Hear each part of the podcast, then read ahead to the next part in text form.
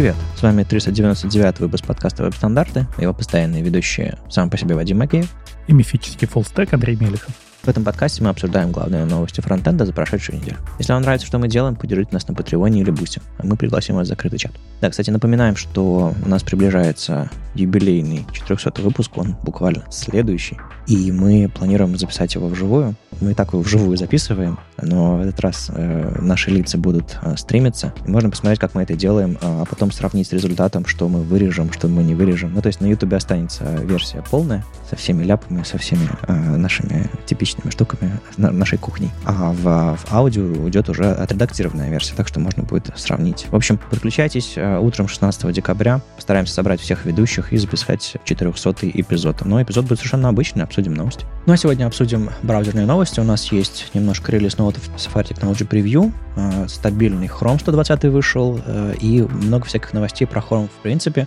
Они сделали хороший обзор всего интересного, что появилось в CSS в 2023 году. Поговорим, кто все это делал последние годы и почему. Немножко грустная новость, да. Николь Салливан уходит из Google, она много чего полезного сделала. Ну Йо Вайс, он тоже уходит из Google, и он рассказал интересную историю, почему Chrome заботится о стандартах и вообще какие у них процессы по внедрению новых фич браузера. В V8 появился очередная часть движка, теперь она называется магнитная левитация или маглев, и это новый JIT, который встает в цепочку оптимизации и что-то новое классное делает. Посмотрим, каким образом у V8 получится еще 10% перформанса отобрать у наших жирных приложений.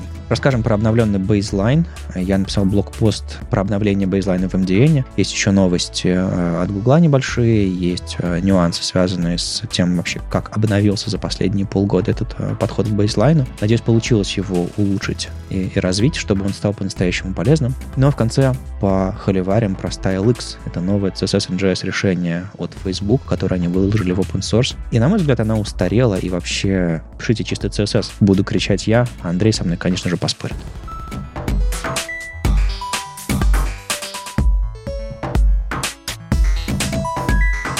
Давайте про новости браузеров. Тут у нас есть Safari Technology Preview 184. А, релиз не то чтобы какой-то супер громкий, а очередной, но в Technology Preview мы ценим именно эту поступательность. Регулярно они выходят, и регулярно что-то фиксится. Это хорошо. А что интересного появилось, и меня зацепил глаз штука, связанная с backdrop ом. Дело в том, что backdrop — это такой псевдоэлемент, который появляется, когда открывается элемент диалог. И когда его внедряли, немножко не подумали. Дело в том, что backdrop появляется там, где обычно не наследуются какие-то вещи, которые вы обозначили глобально. Ну, например, у вас в проекте есть, не знаю, MyColor, кастомное свойство, где вы храните какой-нибудь ключевой цвет, на основе которого вы все это делаете, ваши, ваши стили. И если вы хотите backdrop у цвет задать на основе этого цвета, ну, просто чтобы он наследовался на, на backdrop с вашего глобального с root а, например, backdrop оказывался за пределами этого root а, или он не наследовал это все. В общем, идея в том, что ваши кастомные свойства не попадали на backdrop. И вам приходилось писать root, запятая, backdrop и описывать ваши кастомные свойства,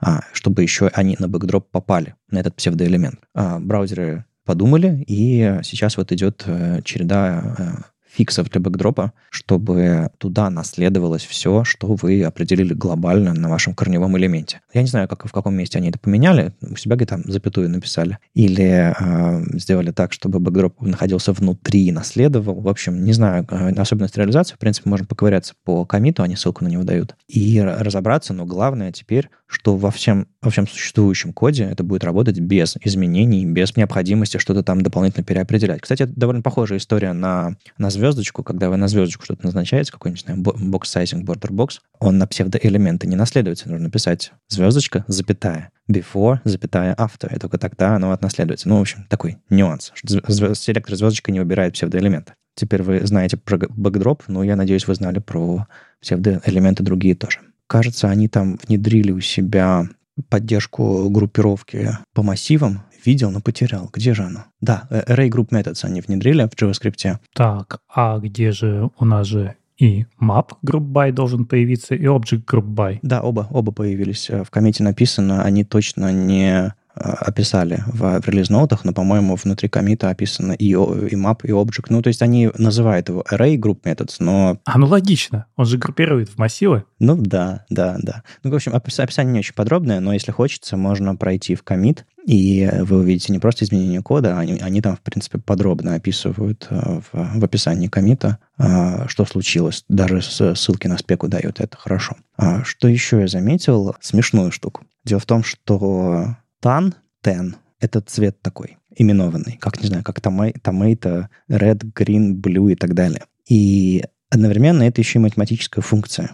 Так вот, а, в некоторых DevTool'ах, по-моему, в Chrome точно, и, как выяснилось в Safari, может быть, это старый код, рядом с функцией математической tan появлялся сводчик, то есть такой квадратик цветной, э, с цветом но это абсолютно нерелевантно. Это же математическая функция, а не цвет. И это было очень смешно, и они это пофиксили в этом, в этом Technology Preview, потому что, ну, видимо, парсер для этих цветов, которые вы вводите в сводчи, э, написали давно, и он был какой-то, не знаю, наивный, не учитывал, что там у, у Тана могут скобочки появиться. В общем, недоразумение смешное. А, и оно всплывает релизновано. Как, как бы вы это еще узнали, что регекспы не работают и, и в крупных браузерных проектах? А вот знаешь, э, знаешь, э, я-то раньше защищал Safari, а теперь все больше мне почему-то боли приносят. И вот да, я смотрю у нас, ну для чего это? Это будет для Саномы и Вентуры. А у меня много пользователей на Каталине. А на Каталине какая последняя версия? 15.6.4. 15 аж? Не 16 даже?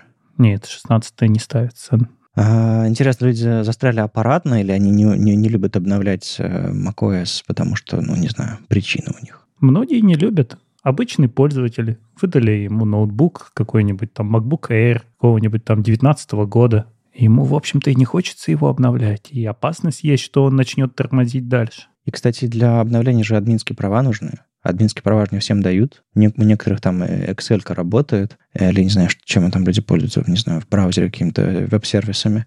Зачем что-то обновлять? Да, я, кстати, об этом не думал. Ну и плюс, мы знаем, что много корпоративного софта слетает, это нужно как бы разрешение от админов и вообще готовность от админов принять набор проблем, которые потенциально придут с людьми, которые обновились, что у них там, не знаю, VPN отвалился, сертификаты слетели, какой-нибудь софт куда-нибудь несовместимый. То есть это нужно ведь работу провести, а не у всех как бы отделов есть такое. В общем, да, оно, слушай, ну, Safari-то ты же ты им пользуешься как пользователь или, или тебя как разработчик он раздражает? Нет, сейчас я пользуюсь арком. А, ты из этих. И ко мне иногда уже приходят люди и говорят, что у нас Safari не работает. Да, опять же, вот на днях Монако сломали.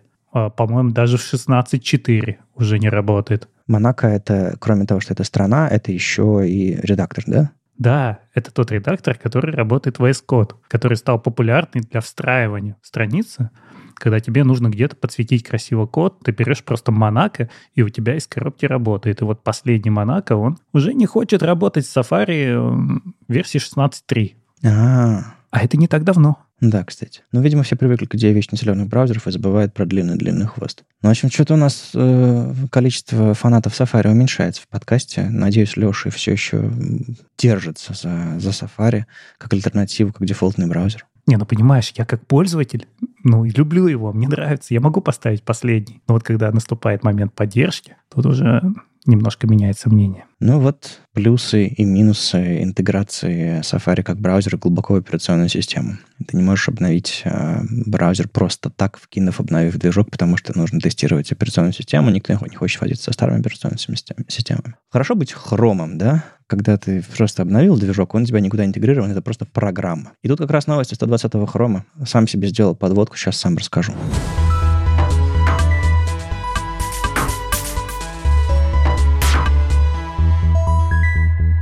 Чего интересного? Вышел э, очередной блокпост. Адриана Хара рассказал, что у нас что-то новое интересное есть. Там, как обычно, фокус на самые главные вещи. Если вам хочется подробнее разобраться, нужно идти читать э, релиз ноут 120 беты. И я уверен, что мы ее обсуждали. Э, я, наверное, ссылку даже дам на предыдущие а, либо эпизод, либо просто ссылку на релиз ноута 120 там будет больше подробностей. А сейчас обсудим самые высокоуровневые вещи. Появился Close Watcher API. В некоторых операционных системах есть такой паттерн, когда ты нажимаешь кнопку «назад», ну, например, на Android есть кнопка «назад». Она прям встроена не только в браузер, а и какие-то системные контролы. Она встроена прямо на уровне всей операционной системы. И идя назад, ты закрываешь или от, отменяешь свое предыдущее действие. В общем, если вы пользовались андроидами, раньше даже аппаратная кнопка назад была на старых андроидах. Сейчас, она, понятное дело, софтверная. Ну, вот сейчас там даже выбор идет. Или жест, или кнопочка. Ну да, кстати, можно свайпнуть там с левого края, что-то типа того. Так вот, можно используя Close Watcher API, реагировать на, это, на этот жест. То есть раньше было довольно-таки сложно поймать, нужно было, видимо, какие-то там э, поинтер-ивенты отслеживать, чтобы все это, во все это врубиться. А сейчас появился новый API, на это можно реагировать, есть закрывать ваши кастомные открытые попапы. Они это сделали исключительно для Android, но, насколько я понимаю, это будет работать и в других э, ситуациях этот API будет срабатывать. То есть он будет полезен не только для свайпа слева на андроиде, например, а когда вы нажимаете кнопку Escape, у вас какой-нибудь диалог или поповер закрылись. То есть это все теперь стандартная API для подобных э, ситуаций. Так что если раньше вы ломали голову, как это реализовать, теперь появился новый способ, как на это реагировать. По-моему, будет хорошо. Тот самый аккордеон, про который мы говорили, нативный аккордеон на атрибуте name, когда несколько details связаны одним атрибутом, а, с одним значением, как, не знаю, как радиокнопки. И вы можете открыть одно, и все остальные закроются, ну, то есть обычный, обычный интерфейсный паттерн. Зашипился в 120-м хроме, у нас теперь э, несколько details можно связать вместе и получить такой вот нехитрый аккордеон. Довольно-таки неплохо. В общем, тут особо нечего рассказывать. Есть, работает, в некоторых ситуациях нужно, но подумайте дважды, потому что для пользователя это все-таки какой-то уровень магии. Не все знакомы с этим паттерном, и некоторым бывают ситуации, когда нужно иметь два, две секции открыты. А тут нет такого паттерна, который позволяет вам это сделать именно прям встроенно. То есть там можно добавить атрибут open, а не два по умолчанию, например, будут открыты. Но если пользователь начнет взаимодействовать, то они все-таки начнут закрываться. В общем, это все-таки должен быть осознанный выбор, а не давайте везде сделаем вот, эти вот, вот этот паттерн. Он Иногда помогает, а иногда мешает. Слушай, а они сделали какой-нибудь полифил под это? По-моему, полифил довольно-таки простой. Там ведь есть события, там ведь есть атрибуты, а, которые позволяют это все закрывать. И потенциально, вернее, не события, а методы, которые открывают, закрывают, и потенциально полифил пишется в три строчки. То есть я особо не вижу проблем с тем, чтобы его сделать, но да, почему бы нет. Но тебе надо поймать событие, что он работает, и, и не включать свой полифил. Не, ну понятно. Ну, скажем так, я не видел полифила вот э, прям, чтобы кто-то про него писал, но мне кажется, что это довольно просто делается. Хотя лучше, конечно, найти официальный, надо будет э, поресерчить. Если есть официальный, он, скорее всего, учитывает все нюансы, связанные с доступностью, связанные там с дисмиссом, связанные там с, с проверкой на наличие этой фичи, потому что меня, я вот сходу не могу сказать, как проверить, поддерживается ли в браузере details с атрибутом name не просто, в смысле, можно написать его, а что вот это, именно это поведение срабатывает. Это тоже вопрос, и нужно, конечно, разобраться, как все это детектить. Э, в общем, поищем официальный полифил. Если, если вы найдете, найдете какой-нибудь либо официальный, либо хороший, пишите нам, мы это упомянем. Мы всем, всегда нашу почту в, в шоу-ноутах даем. Ну или если вы патрон заходите в чат, тоже об этом напишите.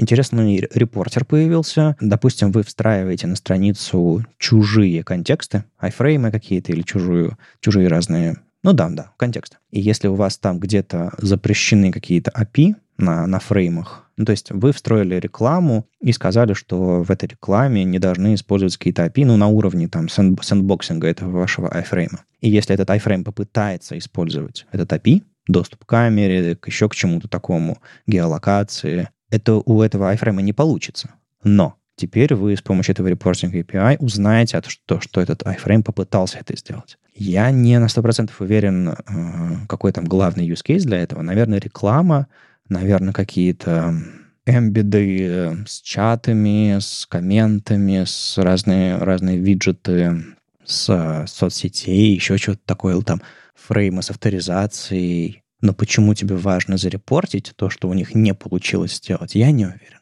Есть идея, Андрей. Так иногда же тебе это надо просто отловить, чтобы понять, все у тебя работает или нет. Ты, например, разрешил, mm. но это как когда ты CSP внедряешь. Ну да. Ты же сначала смотришь, работает оно у тебя или нет, и сначала ты его запускаешь в режиме «просто мне репорти», но еще ничего не блокируй. И когда у тебя уменьшился вот этот поток сообщений, ты можешь включить уже на блокировку. То есть это debugging скорее, чем А, ну да, кстати, ведь эти все sandboxing можно сделать еще на уровне заголовков, ведь, да? Не обязательно вставлять атрибуты sandbox на, на фреймы. Ну, в принципе, да. Ну, видимо, как, как метод отладки всего этого, э, всего этого дела. А, ну и one more thing, точнее, три еще штучки, которые они спрятали уже, уже под ковер немножко в конце, uh, они э, внедрили расслабленный синтаксис нестинга, то есть можно не писать не, можно не писать амперсант в ситуации, когда ваш селектор начинается просто с, не знаю, с, с имени тега какого-нибудь, а, можно писать расслабленный синтаксис, как, в общем, по-моему, уже и Safari и Firefox внедрили. А, это хорошо. А, также появилось событие Enter Picture in Picture, вы можете на него реагировать, если пользователь э, наконец-то в, решил в какой-то момент выйти в Picture-in-Picture. Видимо, можно делать со страницы какие-то полезные штуки для этого. Это самое смешное название для события, которое я видел. Потому что Picture-Picture повторяется два раза или...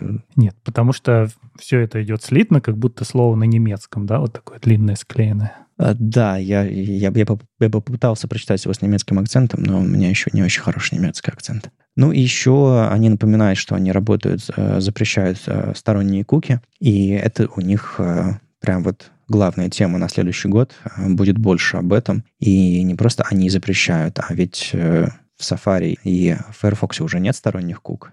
Chrome последний догоняет, внедряет всякие механизмы, которые подменяют. В общем, мы и раньше говорили, и продолжим об этом говорить в следующем году. А, и это еще одно напоминание. Но они говорят, что в январе начнется эксперимент, поэтому уже, пожалуйста, подготовьтесь. Прочитайте про все это, как оно работает, и будьте готовы, что если у вас где-то там, например, встраиваются айфреймы, которые требуют авторизации, это все может сломаться обязательно прочитайте. Ну, еще у нас есть новости Хрома, несколько инициатив, новостей, что, что с ребятами происходит, помимо релиз-ноутов. Довольно интересно, они подвели итоги, тут кто-то уходит, кто-то кто пишет умные вещи. Давайте об этом тоже поговорим рядышком с темой про 120 Chrome.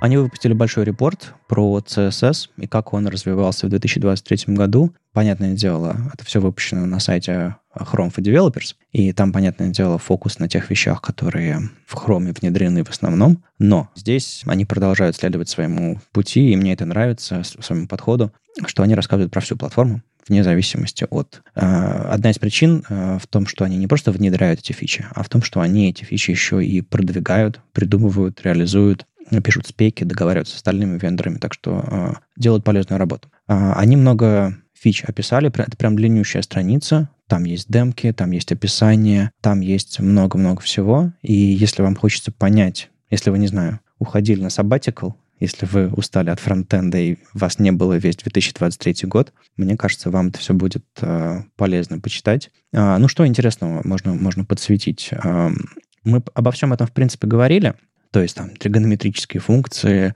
сложные там NH-селекторы, скопинг и всякое такое, нестинг. Но, во-первых, они э, дают демки подробные, во-вторых, э, там примеры кода, понятное дело. А еще они э, подробно говорят про поддержку браузеров. Ну, точнее, насколько подробно, они показывают э, вот эту вот батарею иконок и показывают логотип бейзлайн. Про бейзлайн мы еще сегодня поговорим немножко, про анонсы, про изменения. Ну, на самом деле, они немножко грешат. Грешили раньше, и сейчас, наверное, тоже никуда это особо не делать, но все-таки бывает, что они о чем-то таком пишут. Классная, классная фича, фича, фича классная, вот вам демка, она работает, ты открываешь, не знаю, на своем телефоне, на котором браузер только один может быть на основе веб-кита, у тебя ни, черта не работает. Ты не можешь понять, что случилось. А тут сразу видно, что где что работает, где что не работает. И если внимательно посмотреть, если вы успели разобраться что, в том, что, что такое бейзлайн и чем там отличаются одни иконки от других, на этой странице нет ни одной зеленой галочки. Есть только синяя галочка и оранжевый крестик. Опять же, позже поговорим, что это значит, но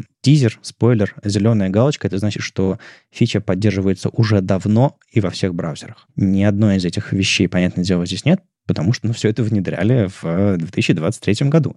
И это, эта фича просто не успела раскатиться, и по, ну, вернее, она успела раскатиться очень часто по, по другим браузерам, но еще не успела пожить с нами достаточно долго, чтобы старые устройства, старые операционные системы обновились и получили все эти фичи. В общем, очень яркая демка. Я не могу сказать, что у меня есть какие-то прям совсем любимые фичи из этого всего. Они какие-то все хорошие. А, просто есть менее релевантные, как я, как вы уже знаете, я не слишком э, в каком-то адском восторге от математической функции, потому что ну, у меня таких задач нет.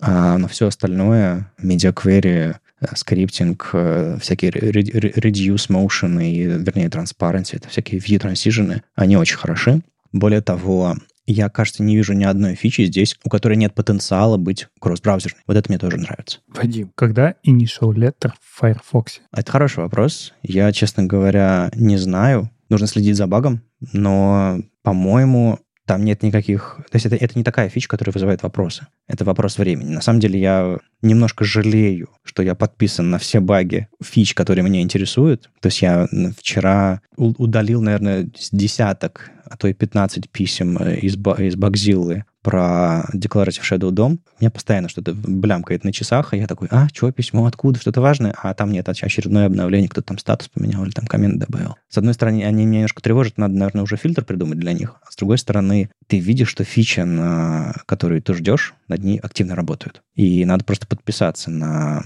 на initial letter, тогда я точно буду знать. И, ну, в любом случае, когда будет релиз или там тестовая реализация, я все это притащу. Кстати, э, про initial letter я, они тут написаны, они тут пишут, что это поддерживается в Safari, начиная с какой-то там версии с 9 аж.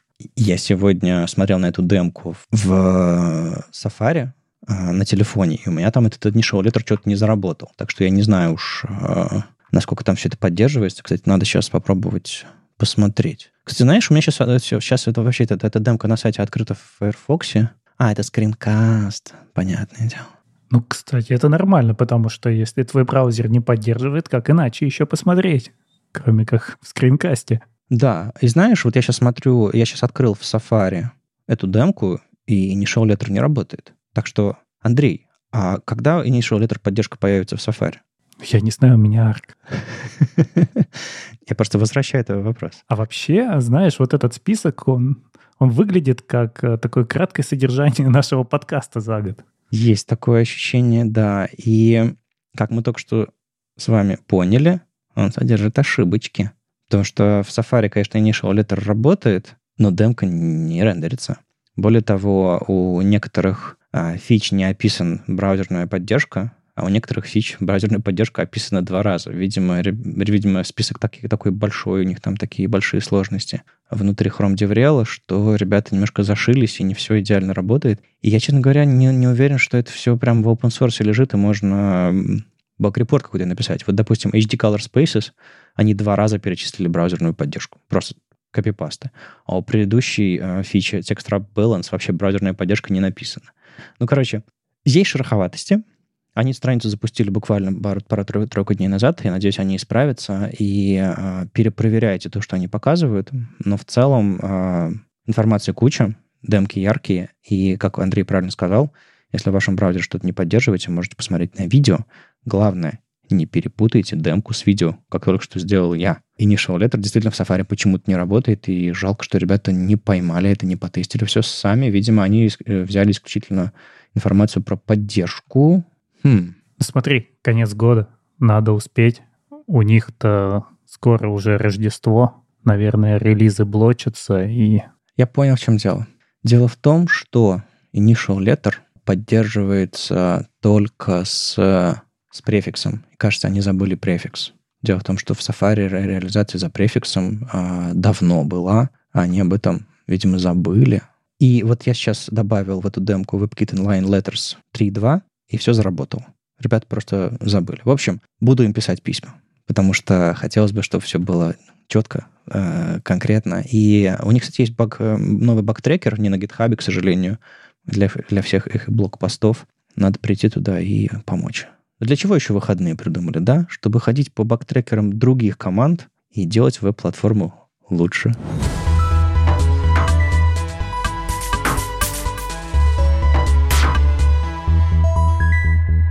Еще одна новость про это все. Целый год они внедряли новые клевые фичи. А для того, чтобы эти фичи вообще появились в браузерах, нужно было написать спеки, нужно было вложиться в в разработку этих спек, найти, поговорить с браузерными вендорами, поговорить с сообществом, сделать опросы предварительно, вообще, что сообществу нужно, все такое. И этим всем э, занимаются люди. И тут вышла новость, э, вернее, просто Николь Салливан написала в своем твиттере, что она уходит из, э, из Гугла. И хочется, чтобы вы понимали вообще, что это за человек. Если вы достаточно стары, вернее, так вот, если достаточно опытны, вы помните, что такое объектно-ориентированный CSS, Object-Oriented CSS. Это то, что развивалось параллельно там с BEM, со Smax и прочими. Это были такие способы писать CSS. Вышел, кстати, интересный э, подкаст, э, эпизод подкаста с Николь Салливан э, в Уигалии, так что я на эту ссылку тоже дам. Она, в общем, была проектом вот этих всех изменений, которые мы последние годы много обсуждали. Проект «Аврора», когда хром, хромовские деврелы приходили в фреймворк и пытались сделать так, чтобы эти проекты, чтобы они внедряли у себя там перформанс-метрики, чтобы они э, лучше работали с веб-платформой и все остальное. То есть прям вот приходили в open проекты и контрибьютили. Это все это все рулила Николь. А, новые спеки, связанные там со скопингом, с нестингом, а, всякие там цвета, а, там вот этот фреймворк фанд, который я про который говорил, про UI фанд, в рамках которого написали спеку каскадные слои, в рамках которого написали спеку там нестинга и всего остального. OpenUI работа тоже, она, она рулила это все. В общем, много чего. И вот сейчас она уходит, и с одной стороны, хочется просто остановиться на секунду и оценить масштабы что, ну, во-первых, появилась какая-то политическая воля внутри Гугла, что ее наняли на этот проект и так далее. Это все очень классно, это не, не только ее рук дело. Но те горы, которые она свернула за эти годы, которые привели не только к тому, что фичи появились в Chrome, а еще в остальных браузерах, во фреймворках, а у нас появились новые примитивы в платформе и все остальное, это, конечно, фантастический объем работы, и нужно периодически вспоминать людей, которые за всем этим стоят. Поэтому, Николь, огромное спасибо. В общем, еще контролы обновили. В общем, я сейчас листаю треди, который я написал в Твиттере, и мне, конечно, ух, ух, э, вспоминается. То есть про некоторые вещи я просто не знал, что это, что это рук дело, э, что это ее рук дело, и что это связано с этой командой. А про некоторые вещи, конечно, я знал и читал. В общем, э, слушайте эпизод подкаста про не всегда видимых героев вот этих новых изменений в CSS. И куда же такие люди уходят? Хороший вопрос. Я пока не слышал, но но с интересом слежу. Ну, как все сейчас в Shopify уходят, да? Shopify периодически увольняет людей, но туда продолжают уходить люди. Там Сурма, Джек Арчибальд, э, Пол Льюис точно туда ушли. По-моему, туда уходят э, и герои нашей следующей новости. Йоф Вайс, по-моему, тоже в Shopify уходит. Если я ничего не путаю.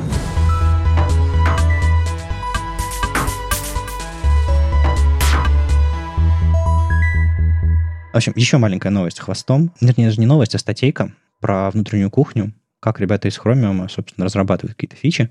Вообще у Chrome, у Chromium, у Google в веб-платформе очень двойственный имидж. С одной стороны, как я уже сказал, Николь Салливан и другие хорошие люди драйвят кучу всяких изменений в веб-платформу. И ну, тут не будет преувеличением сказать, что без а, вклада Гугла в веб-платформу, она выглядела, совсем иначе сейчас. Мы даже не знаем, как это, как это выглядело бы сейчас. А, может быть, фреймворки окончательно бы а, библиотеки и прочие сдвинули вообще парадигму в сторону того, что мы пишем исключительно кастомные решения и костыли, и не внедряем ничего нативного. Не знаю, как все обернулось бы, но тем не менее. Так вот, с одной стороны, много чего внедряют, с другой стороны, есть чувство, что они прут как паровой каток и не сильно обращают внимание на мнение сообщества. Так вот, Йоф Вайс — это такой перформанс-инженер. Он а, одно из первых вещей, которые я вообще помню, он еще как сторонний контрибьютор внедрил элемент picture в Chromium, по-моему.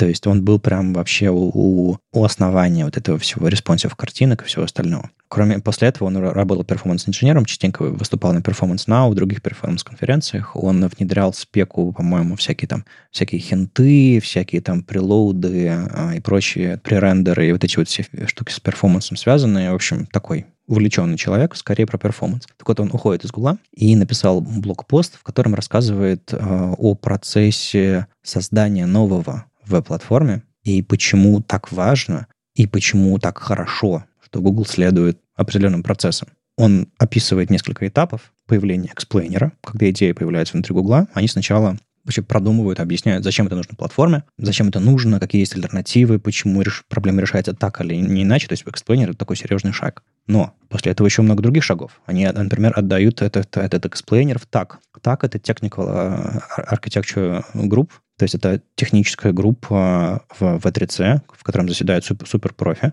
которые, собственно, знают, как работает веб-платформа и могут сделать ревью этого всего. И без ревью тага фича дальше не двигается. Если там э, так говорит, нам это не нужно в веб-платформе, потому что это, не знаю, повредит самой идее, или не будет интересно, или есть альтернативные предложения. Ну, короче, э, они могут еще предложить изменить, собственно, как-то все выглядит, работает. Так что это все важный шаг. Дальше после так ревью спрашиваются вендоры, и на самом деле вендоры, ну, то есть браузерные движки, они еще на этапе так ревью участвуют в этом всем. Потому что внутри тага сидят не только там разработчики или какие-то какие ветераны веб-платформы, а еще активные участники браузерных компаний. Потом узнается мнение разработчиков, опросы, которые, собственно, проводятся, там всякие state of, они тоже активно собирать информацию. Там а, просто внутренние какие-то опросы в разных там GDE, разных всяких комьюнити-группах, которые там поддерживают браузерные вендоры. Потом для, всего этого, для этого всего еще пишутся тесты, чтобы другие браузеры, внедряя это все, а, не наделали проблем. Ну, и, опять же, начиная с тестов, мы, мы все знаем, там, ТДД и все такое, ты потенциально меньше ошибок наделаешь. А, еще в процессе наверняка фиксятся э, существующие спеки и какие-то вещи обновляются. Ну, короче, процесс довольно сложный. Куча шагов, чтобы внедрить просто ту вещь, которая нужна конкретно твоему браузеру, твоей компании. И Йов очень подробно рассказывает, почему это важно, нужно. И мне очень понравился один пример. Он буквально его мельком упоминает, но он мне так запал в голову. Когда они внедряли Pointer Events в Chrome, это была спека, которая заменяла, вернее, дополняла, что ли, или предлагала новый подход к, к тач-ивентам. То есть у нас были клики на десктопе и тачи на, на мобилках, на сенсор, сенсорных экранах, а, которые запионерила Apple и спека, которая все это объединяла в единую спеку по Events, разработали в Microsoft, потом э, в Chrome тоже начали внедрять. Так вот, сам дизайн этого API они проверили через тот же самый процесс, который я только что описал. И у Apple были вопросы и э, критика. И несмотря на то, что Apple тогда не внедрили Point Events, Google учли, учли эту критику, изменили API, и несколько лет спустя Apple, внедряя Point Events, не пришла и сказала, у вас тут все неправильно, давайте переделаем, и поломала обратную совместимость и все остальное. Они внедрили как есть, потому что когда-то они сделали отзыв на Pointer Events и, собственно, поменяли API в тот момент, когда он только формировался. И это позволило им потом внедрить, это улучшило браузерную совместимость и все остальное. То есть даже если браузер не собирается что-то внедрять, через все эти процессы мнения вендоров, все это проходит. Это довольно э, интересно, я об этом даже не знал, что это может быть потенциально полезно в будущем, когда у браузеров найдется время или интерес что-то новое внедрить. Такое ведь бывало. Знаешь, я вот читаю и не вижу, он описывает, что приходится делать, или это обязательный задокументированный процесс? Это обязательно задокументированный процесс. А есть прям конкретные документы внутри, что ни одна фича не может попасть в браузер, если она не прошла через весь этот процесс.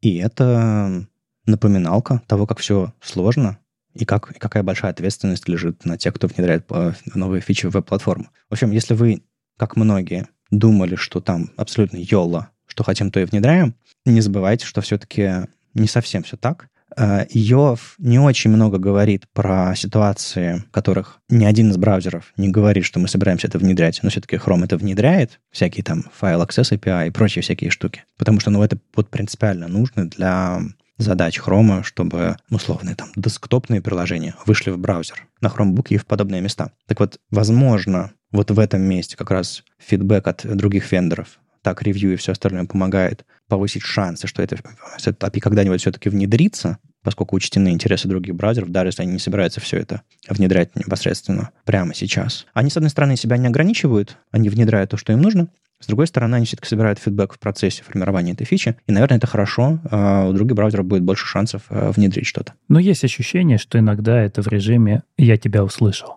Да, я согласен. У меня нет, нет, нет от этого поста чувства, что ах, ну все, все, все вопросы решены, я все понял, это идеальный процесс, все очень хорошо, веб-платформа у нас 100 из 100, жива, цветет и все остальное. Есть сложности, есть вопросы, есть некоторые монополизация веба, связанная просто с размерами вендоров, которые э, в платформе участвуют, в их приоритетах и всем остальном. Но то, что они пытаются держать себя в руках и совсем уж не подминать весь процесс под себя и учитывать мнение всех остальных, и учитывать обратную совместимость, важность внедрения платформы. Йоав тоже мельком говорит про то, что очень дорого убирать фичи из веб-платформы. А это дает какую-то надежду. Если вам тоже интересно почитать этот блокпост, а, заходите, там довольно-таки много всякого хорошего. Именно про кухню. А, если вы лично, как специалист, если ваша компания закладывается в веб как платформу, мне кажется, такие вещи важно понимать, чтобы что-то планировать наперед, вкладываться во что-то или не вкладываться. А, читайте, ее классно объясняет. Ну и последнее, что, что ли, прям вот совсем про то, что происходит в Chromium. Ну, не только в Chromium. V8 это еще и на ноде, ведь наш движок основной. А, есть... Давне, давненько не было постов в блоге V8, и тут вот есть.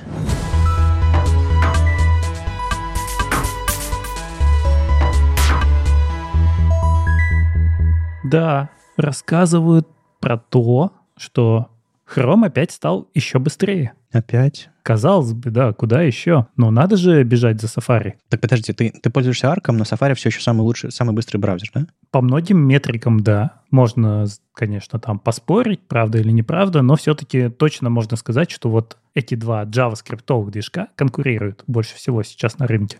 Угу. И получается, как мы знаем, у нас есть JavaScript, язык интерпретируемый, некомпилируемый, то есть код вот мы как написали, так он и улетает в браузер. И надо его как-то исполнять. И для того, чтобы он исполнялся быстро, придумывают всякие хитрые штуки. Там он у нас компилируется в реальном времени, оптимизируется и становится быстрее. Опять же, кто вот следит давно за моими докладами, у меня один из первых докладов был как раз про Turbofan. Это оптимизирующий компилятор, который был в Chrome уже достаточно давно. Потом появился к нему еще быстрый компилятор в байткод — это Ignition. И сейчас как раз ребята говорят, что у нас вот есть некоторая дырочка между ними, что есть очень быстрый турбофан в плане работы, но он долго разогревается. Ему нужны какие-то большие JavaScript приложения, которые там много-много у вас JavaScript приедет, функции много раз запустятся, прогреются, ускорятся. Есть очень быстрый Ignition, который вот берет код, написанный на JavaScript, и быстро его перекидывает в байт-код, и это тоже быстро запускается. Но не быстро работает. И между ними остается промежуток, который они решили заполнить. И вот в 117-м Chrome появился еще один компилятор, тоже just-in-time компилятор, который сейчас называется Maglev. А, еще Sparkplug появился. Да, к Ignition они добавили Sparkplug, а за ним еще появился Maglev. А они все работают в, цепочке друг за другом или заменяют друг друга? Да, да. То есть сейчас цепочка еще больше удлинилась. Сначала работает Ignition, который переводит в байт-код, потом срабатывает Sparkplug, который запускает код быстро, но не оптимизированно. За ним появился Maglev, и за Maglev уже запускается Turbofan. И у них есть задача, чтобы Turbofan запускался как можно реже. Почему? Вот здесь как раз они в самом начале статьи объясняют еще раз. Это вообще идея, к которой они пришли, когда написали еще Turbofan. Потому что до Turbofan был более старый движок, и вот тот более старый движок был заточен на пиковую производительность. То есть они изначально брали такие тяжелые тесты, такие как Octane, которые просто нагружали наш JavaScript очень сложными вычислениями и показывали, вот этот браузер самый быстрый, если мы на нем числодробилки пишем. Угу. Но в жизни же не так. И сайты у нас не такие. И здесь они приводят пример, что они берут уже более современную версию Octane, это Jetstream, который гоняет числа и на нем разница заметная между Ignition и турбофаном. И более жизненный спидометр. Это бенчмарк, который запускает множество сайтов, похожих на настоящие сайты. Вот как у нас происходит, что мы открыли страницу, и на ней немного разного JavaScript запустилось, который нельзя вот так оптимизировать. Там нет такого, что какая-то функция вызывается тысячи раз и становится очень горячей. И тогда разница уже не такая большая. И вот их движение все эти годы уже после того, как появился Турбофан, было к тому, чтобы обычные сайты работали быстро. Не супер заполненный JavaScript, с этим и так уже Турбофан справится. А вот мы открыли страничку, и чтобы она тоже была быстрой. И поэтому вот у нас такая получается длинная цепочка из множества компиляторов JavaScript, которые каждый пытается вот на своем участке сделать и, и дальше не пустить наш код. Потому что дальше это значит, что он стал еще тяжелее, и пусть следующий уже запускается компилятор. А Маглев вообще это левитация магнетическая, магнитная левитация. То есть они да. продолжают и метафору, связанную с движком, то есть сейчас они с этой магнитной левитацией, видимо, вышли за пределы э, движка V8, двигателя, в смысле, V8. И это уже, типа, ты будешь быстрее скользить по поверхности, если у тебя будет магнитная подушка какая-то. Ну, это, да, это немножко странно, потому что, да, у нас есть движок V8, в нем был турбофан, потом появился Ignition, который зажигание, потом Spark Plug — это свеча, Да. сжигания, тоже все еще метафоры около двигателя. И тут появляется Маглев, который вообще связан там с поездами на магнитной подушке. Не знаю почему. Но у них кончились идеи, я полагаю. Или, нас, или звучит хорошо, не знаю. Но да, я тоже в этом месте немножко удивился, почему Маглев. Ну и Маглев, Маглев Маглев. Какая разница, как все это называется? Э, все эти алгоритмы сжатия, Гудсли, Брэдсли, как они там все называются, это тоже тоже никто не задает вопроса, почему они так называются. Называется и называется. И, в общем, дальше они в статье уже много объясняют, как именно они добились вот этого, потому что есть очень сложные оптимизации, которыми оперирует турбофан, есть очень простые, которыми оперирует Sparkplug, а они вот где-то посерединке в Маглеве, и там уже, конечно, это надо все читать, я думаю, мы не сможем голосом просто это внятно обсудить, потому что тематика достаточно сложная. Но в целом надо просто понимать, что вот они, вот эти, этот промежуток пытаются заполнить между быстрым турбофаном и помедленнее спаркплагом, чтобы такие средние сайты тоже неплохо работали. Не, ну сайты сайтами, а нода что? Так в ноду это тоже доедет. То есть, когда у нас V8 приедет в ноду, но знаешь, вот в ноде как раз, наверное, ну, тоже интересный вопрос, потому что если мы берем классическое поведение ноды, которая запустилась и работает, то для нее турбофан отличен. Угу. Функции одни и те же, вызываются очень часто, и если не произошла деоптимизация, все будет хорошо работать на прогретом коде.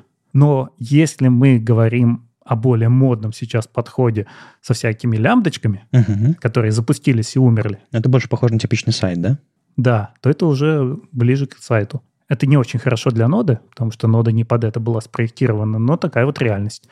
В этом случае, да, всякие промежуточные компиляторы тоже хорошо. А если сравнивать э, между сайтами, ну, допустим, сайт, э, отрендеренный на сервере, где работает какое-то JavaScript приложение поверх контента и все остальное, ты зашел, посмотрел, прочитал, закрыл. И сайт условный, как веб-приложение, какая-нибудь Figma в браузере. Цепочка оптимизации, понятное дело, в браузере одна и та же, ну, допустим, в случае V8. Но интересно, а, будет ли по-разному это все оптимизироваться в зависимости от того, от длины сессии, от типов нагрузки.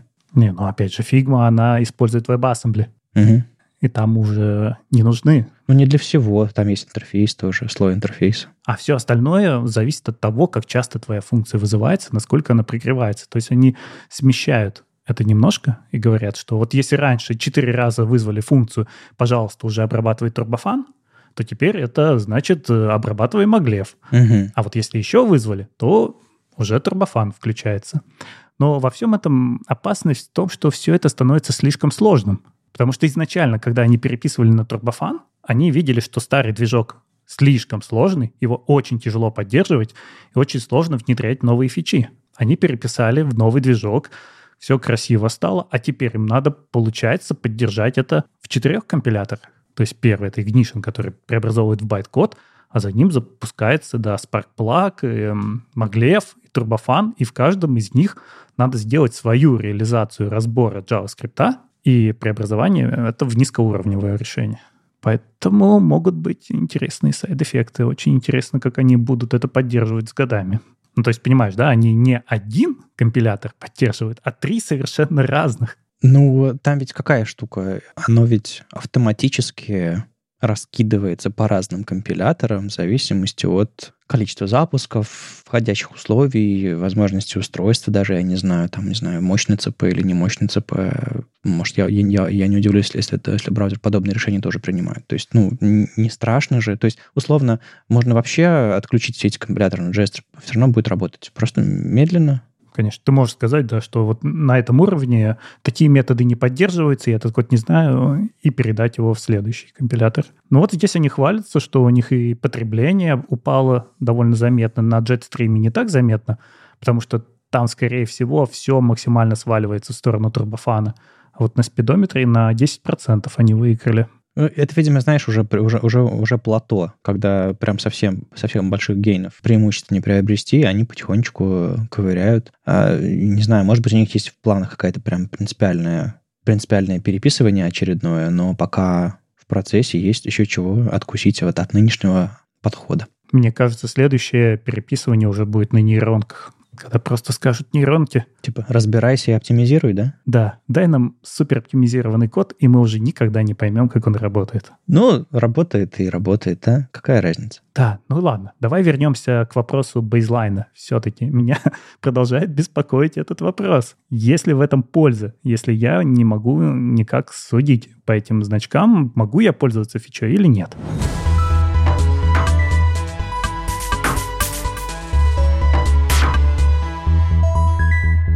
Да, когда мы в предыдущие разы говорили про бейзлайн, я был другим. Я знал, знал меньше, и про, скажем так, предыдущие итерации всего этого, и более того, еще и взгляд со стороны. А тут у меня, к огромному моему счастью, а, я попал внутрь этого всего, а, и оказалось, что я тоже раньше не представлял, что MDN как платформа с документацией очень сильно как бы вовлечен в, в разработку бейслайна, самой идеи, поддержку, и я походил по большому количеству людей, позадавал очень много вопросов и написал на этой основе блокпост на, в блоге MDN, который, собственно, описывает э, изменения в бейзлайне. В предыдущих эпизодах Бейзлайн в мае анонсировали как инициативу, которая позволит разработчикам лучше понимать, какие фичи в браузерах поддерживаются, и иметь какое-то кодирование. То есть, условно, если вы видите зеленую плашку с, с галочкой зеленой, это значит, что все хорошо. Зеленый цвет не опасный. Если вы видите оранжевый крестик, это значит, что все плохо.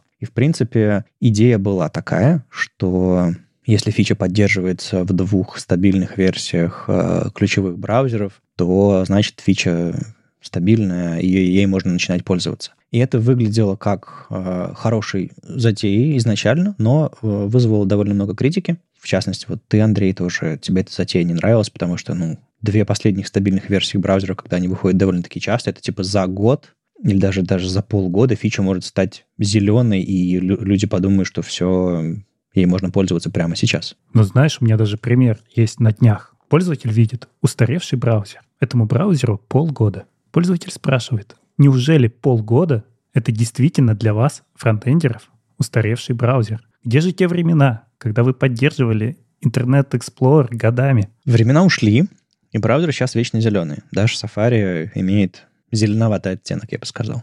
Нельзя назвать его прям вечно зеленым из-за того, как они обновляют браузер, но это отдельная тема. Так вот, было много критики, а, и внутри нашего подкаста это Никит тоже не понимал. А, не помню, как Леша к этому относился, как обычно, видимо, нейтрально и с высоты опыта. А, а мне эта идея нравилась, потому что мне кажется, что в статьях, в, в документации не хватает какого-то кодирования простого.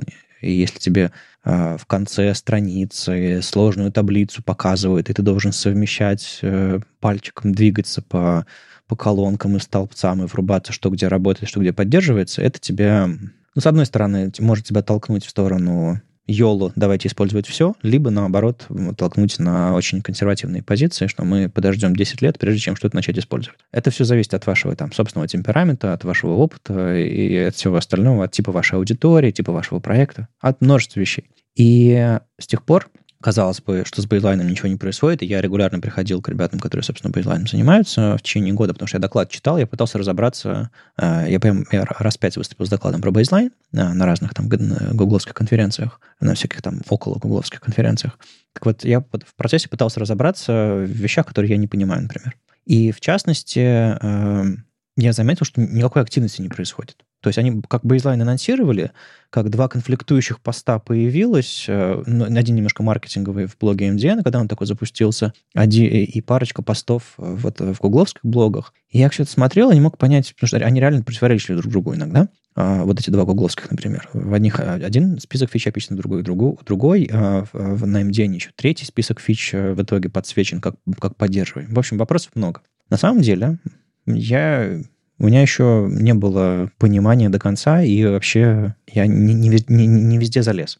Нужно было глубже копать. А, шла работа над тем, чтобы это все поменять, немножко улучшить на основе фидбэка от сообщества. То есть, ребят, вас услышали, нас услышали. А если люди заходили в, в репозиторий web, web features, люди писали всякие репорты, люди писали всякие отзывы, письма и все остальное. В общем, много было. И блокпосты тоже писали. Так вот, а, идею обновили добавили э, новый статус и немножко поменяли понятие широко поддерживаемый. В общем, что поменялось?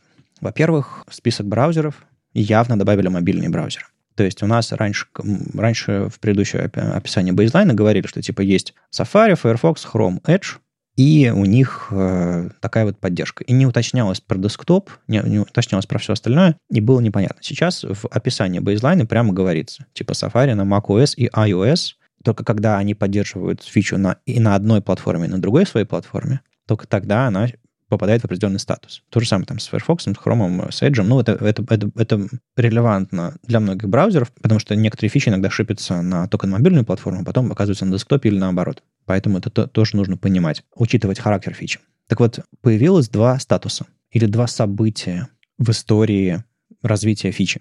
Если фичу только что внедрили, а, вернее, написали спеку где-нибудь за флагом, в хроме внедрили, все, все остальное, она не, а, это не бейзлайн. Даже если фичу внедрили, она вышла в браузере и работает, это не бейзлайн. Это не та базовая линия, на которой можно сказать, фича кросс-браузерная, совместимая и так далее. То есть это все не бейзлайн, как бы нам сильно не хотелось. Самый ранний статус, который появляется на бейзлайне, называется недавно доступная или new, newly available.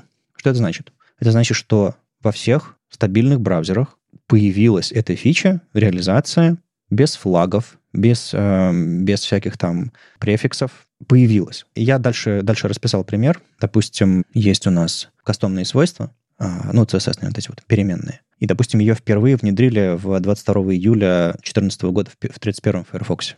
Потом в марте, в марте появился Chrome, она в 49-м Chrome. Позже в марте она появилась в 9-м Safari. И только на следующий год, в апреле, она появилась в Edge. Так вот, ни в июле 2014 года, ни в марте 2016 э, года фича не считалась бейзлайном. Она не считалась вообще достойной того, чтобы начать про нее читать, ее изучать, тестировать, закладываться и так далее. Только в апреле 2017 года, ну, понятное дело, что в апреле 2017 года не было бейзлайна и все остальное, но вот допустим, как пример. Только в апреле 2017 года фича появилась на бейзлайне. Для чего этот вообще этот сигнал нужен? Этот сигнал обозначается а, синей галочкой и пунктирным вот этим вот значком а, бесконечности вокруг этой галочки.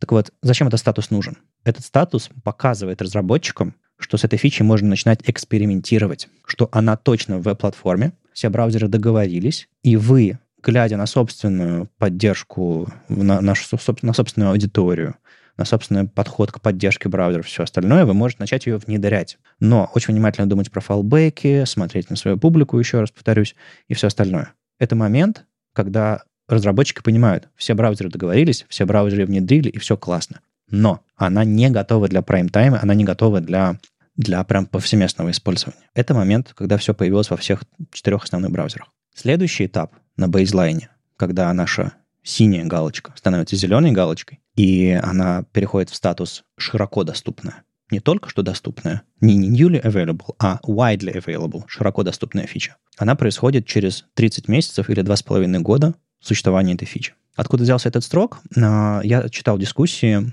где обсуждали ребята из э, WebDX Community Group, которые, собственно, занимаются разработкой бейзлайна. Там разные браузерные вендоры сравнили свой опыт. Через сколько времени фича не просто попадает в стабильный браузер, это другой статус, а через сколько времени самая большая масса пользователей а, получает это обновление в своих браузерах, э, обновляя свои операционные системы, обновляя даже аппаратные какие-то свои устройства, которые не могут получить обновления и так далее. И вот критическая масса, на которой можно уже заложиться по опыту браузерных вендоров, наступает где-то через 30 месяцев или 2,5 года. Что это значит? Это значит, что этот новый статус широко доступный, как его можно сформулировать? Это значит, что разработчики могут начать думать про эту фичу как точно совместимую. Это не значит, что разработчикам нужно кричать «Йолла» и внедрять вообще все, что зеленого бейзлайна. Это значит, что нужно, естественно, тестировать. Это значит, что нужно проверять. Это значит, что если у вас миллион пользователей в секунду, естественно, вам нужно думать про те самые 0,05% людей, потому что они, не знаю, приносят вам деньги и так далее, так далее. То есть это не снимает ответственность с разработчиков. Но это снимает ментальную нагрузку с разработчиков.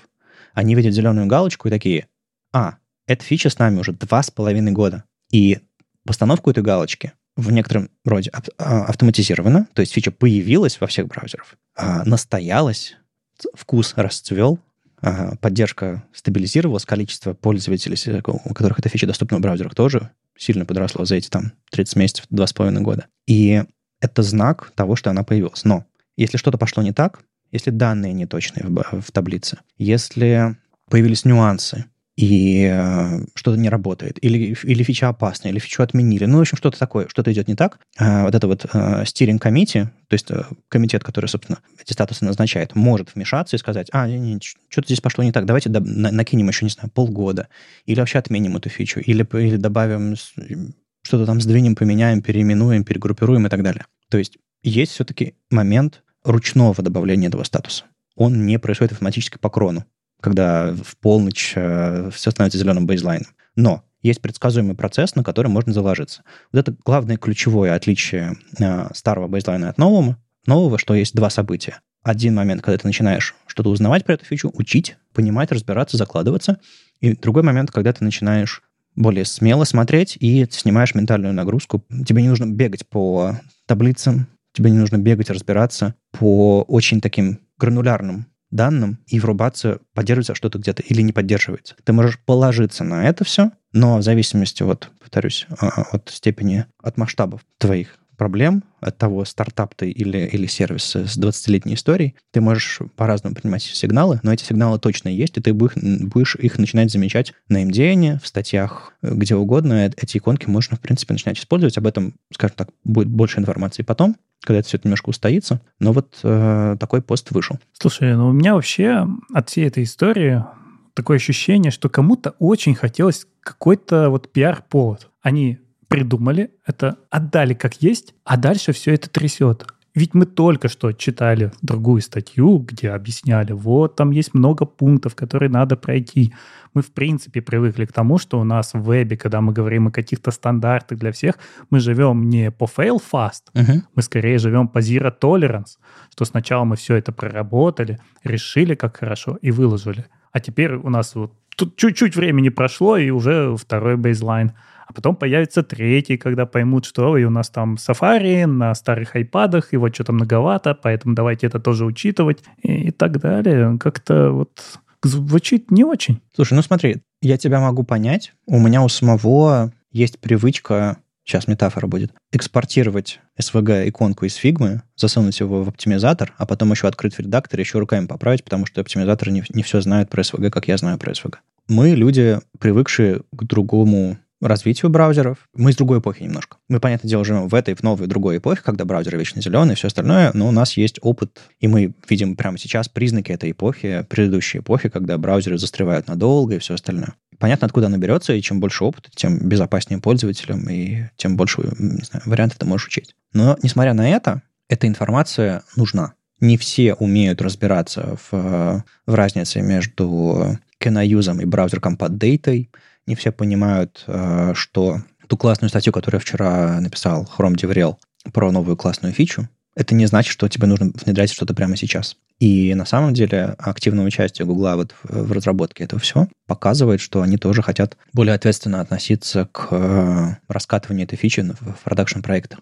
И мне здесь кажется, они как раз ставят себе очередную не знаю, пару тормозов на их процессы, ограничителей каких-то, чтобы разработчики более адекватно воспринимали кросс-браузерность. Они просто шипали все исключительно для одного браузера, а, когда оно только-только замелькало где-то на канаюзе зеленой галочкой. Мне кажется, что два с половиной года достаточно консервативно для нынешнего состояния браузеров. И, к счастью, никто тебе не говорит, какая браузерная поддержка, просто убедись, что зеленая, галочка зеленая. Нет. Тебе все еще нужно понимать, что кто твои пользователи, и решение в итоге ты принимаешь сам. Но у тебя есть подсказка. Ну, условно, если бы, переходя дорогу, ты исключительно полагался на светофор, ты бы был уже давно мертв, потому что люди ездят по-разному а, и все остальное. Но светофор — это снимает с себя часть нагрузки. Да ладно, я же не против бейзлайна, я же про само, вот то, как они это подали, как будто вот нужно было что-то придумать, и кто-то такой, о, а давайте так сделаем и расскажем. И потому что были такие уже примеры. Я помню, как Google выходили и говорили,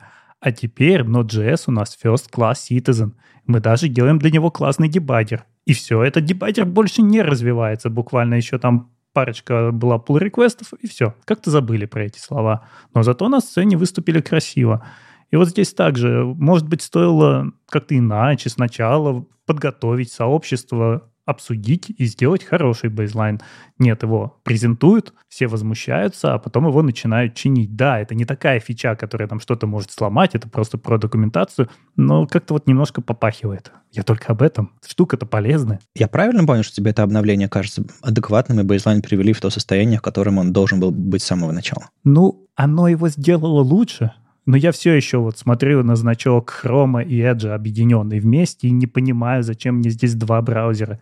Почему недостаточно просто Chrome? Бывают ситуации, в которых что-то внедряется в Chrome, но не внедряется в Edge, но они сгруппированы, чтобы показать, что, в принципе, движок один. Да. Ну, а где тогда Brave? Где Opera? Потому что эти браузеры не э, вкладываются в изменение своего движка они шипят то, что у них есть, как и ARC, как и все остальные. На самом деле, зацеплюсь за этот повод, этот новый бейзлайн приняли, по-моему, 8 ноября этого года. И пошло некоторое время, чтобы можно было все зарелизить, все подготовились. А, э, еще грядут блокпосты более подробные в блоге Гугла, у них есть, вышел коротенький. Еще грядут посты в блоге Канаюза, насколько я знаю, они тоже собираются бейзлайн внедрять. Короче, будет больше. Э, спойлер небольшой. Э, и мы узнаем об этом больше и, и, и лучше. Так вот, э, то, что внедрили прямо сейчас, мне кажется, адекватной итерацией. Сделать это без запуска изначальной идеи достаточно широко, чтобы собрать фидбэк, было сложновато. И более того, был очень большой повод, ну, правда, Google I.O. как повод, чтобы объявить об бейзлайне на главной сцене, это был слишком, слишком важный повод, чтобы его избежать.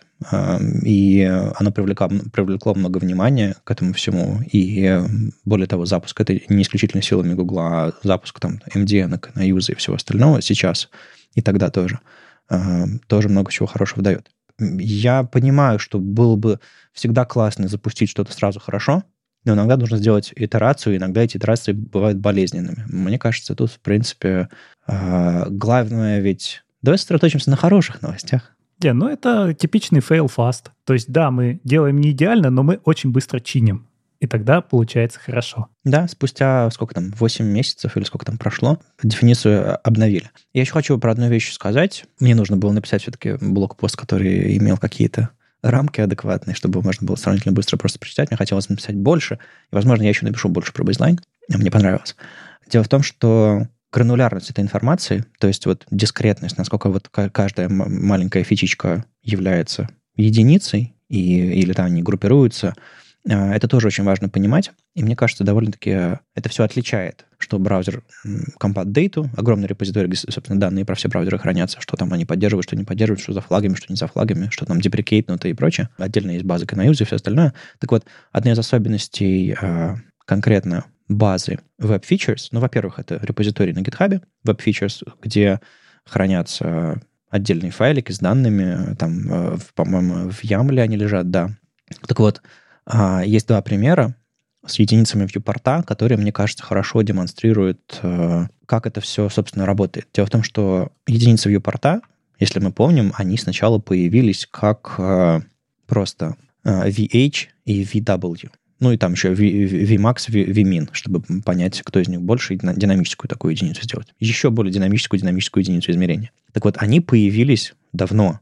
То есть они появились в 2017 году во всех браузерах стабильных. А другие единицы измерения, единицы viewport тоже, а, типа э, viewport логический, то есть блок и inline, VB и VI, например логические свойства есть, у нас еще логические единицы измерения есть. А еще есть у нас динамические единицы viewport, типа viewport а, на, на мобилках, где там э, панельки скрываются и показываются. У нас есть динамический viewport, у нас есть динамический viewport большой и viewport маленький. Эти единицы измерения появились и стали бейзлайном, вот этим базовым бейзлайном, синеньким бейзлайном, newly available бейзлайном. Они стали такими только в 2022 году. И между 17 годом и 22 годом есть большая разница. Так вот, это две отдельные фичи в рамках бейзлайна, в этом репозитории, точнее, Web Features. Одна из этих фич уже зеленая, а другая еще синяя, потому что с 22 года не прошло два с половиной года.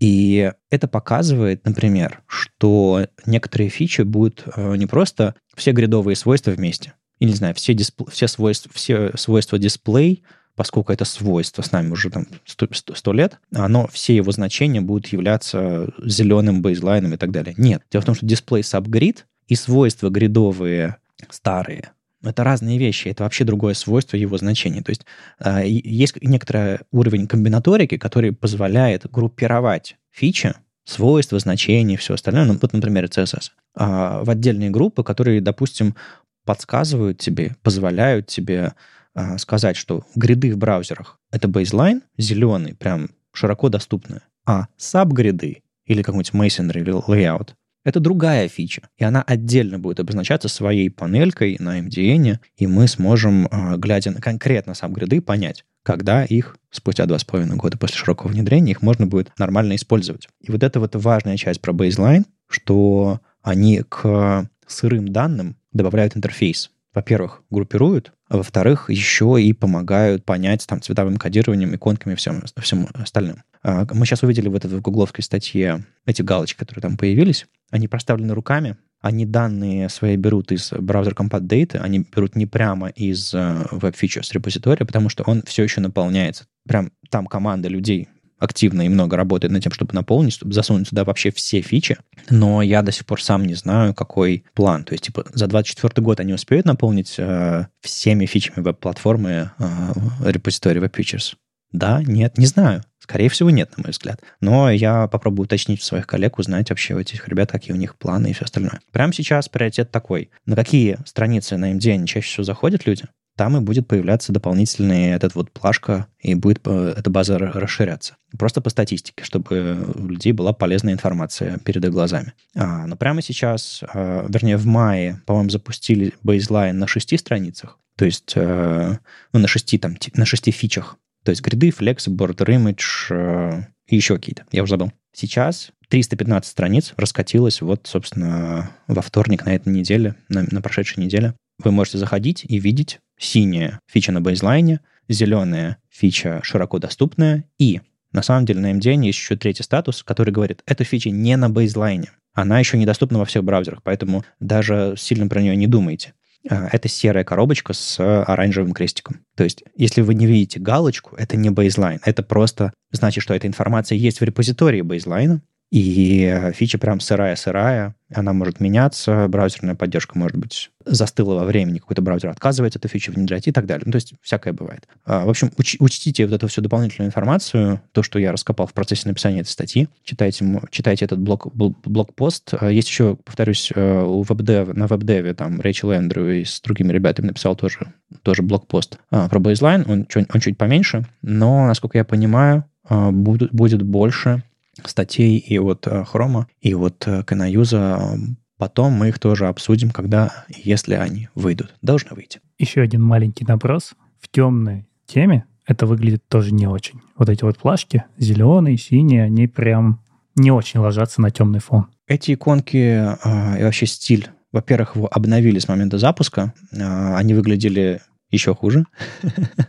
Ладно, они выглядели похуже, на мой взгляд, получилось все хорошо, и контрастность достаточно высокая, все нормально, но если есть какие-то конкретные идеи, э, можно приходить в репозиторий э, MDN, я ссылку тоже дам. Э, есть проект, называется Яри, туда можно закинуть фичу, закинуть фичи реквест, и, собственно, мы эти плашки обновим. Есть какой-то сквозной фир-стиль, э, фирменный стиль э, между всеми вендорами, которые участвуют в, в этом создании бейзлайна, но есть конкретная реализация у конкретных, на конкретных сайтах. Э, более того, если вы откроете эту плашку, там есть маленькая страничка, маленькая ссылка на форму, ее тоже можно заполнить, если вам что-то не нравится, если вы что-то считаете, есть какая-то ошибка, есть какая-то проблема. А, так что это, это, это еще это другой способ на, отправлять фидбэк на бейзлайн, не только завести issue в репозитории Яри. В общем, все ссылки ссылки будут в описании. А так, э, полезная штука. Приходите обсуждать к нам э, в чат для патронов, пишите письма, если у вас есть вопросы дополнительные по бейзлайну. У меня сейчас больше информации, я буду гораздо плотнее этой инициативой заниматься. Вот такие дела у нас происходят в кухне нашей веб-платформы, и, может быть, мы слишком глубоко туда копаем, но мне кажется, это очень важно и нужно, чтобы э, жить не сегодняшней минутой, а чем-то таким в общем, думать про завтра тоже. И проще принимать решения. Мне кажется, бейзлайн нам всем поможет. Ну и к разговору о людях, которые живут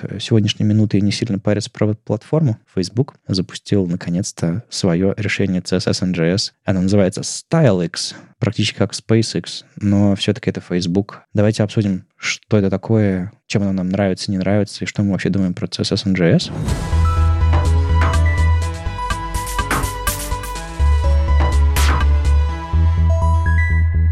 Слушай, ну я так понимаю, запустил он ее давно, судя по тому, про какие сайты они пишут, использующие эту систему. Просто они ее выложили в open source. И теперь мы можем воспользоваться тем, чем пользуется Facebook.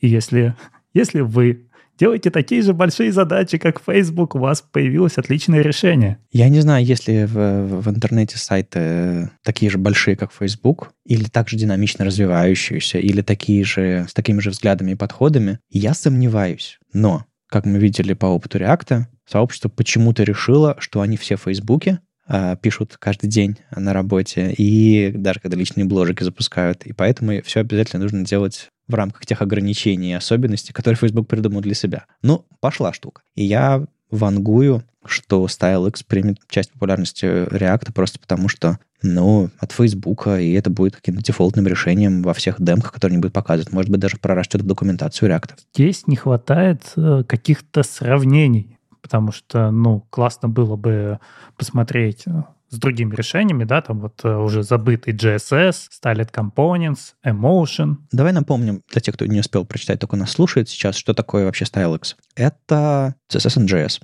То есть вы пишете у себя в компонентике ваш CSS, и он э, потом попадает через вообще весь этот, всю эту компиляцию в ваш, э, вашу разметку и каким-то образом стилизует ее. Э, вы пишете не CSS, вы пишете JS объекты, то есть вы пишете stylex.create и пишете там селектор. И иногда это вы можете писать просто как свойство, не знаю, camel кейсом, и цифровые значения тоже писать. Но иногда вам приходится писать, не знаю, если вам нужно писать 100%, его нужно писать кавычки, потому что в JavaScript нет такой вещи, как 100%. Или, не знаю, если вам нужно написать псевдоэлемент или какой-нибудь query, вам нужно заключить это в одиночные кавычки. То есть у вас такой, с одной стороны, нативный для JS синтекс объект, с другой стороны, вам периодически нужно помнить, а что, ой, а в JS такого нет, поэтому давайте-ка я напишу какую-нибудь кавычечку. То есть это вам не JSX, где вы прикидываете, что перед вами HTML. Это все-таки, на мой взгляд, костыльная штука, но людям нравится. Но ты сразу негатива даешь. Основная идея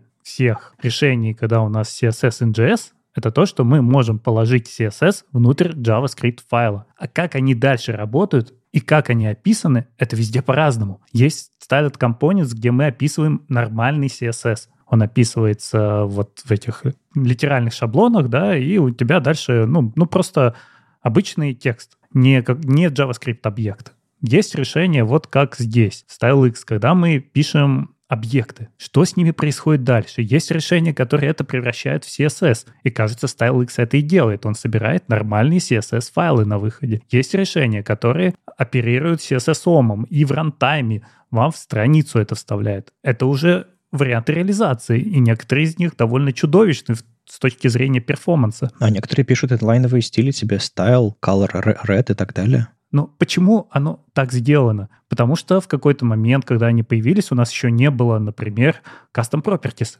А нам хотелось динамику добавить в CSS. И так появился, появились решения, которые в рантайме вам это все делают. Но почему мы хотим хранить CSS внутри JavaScript?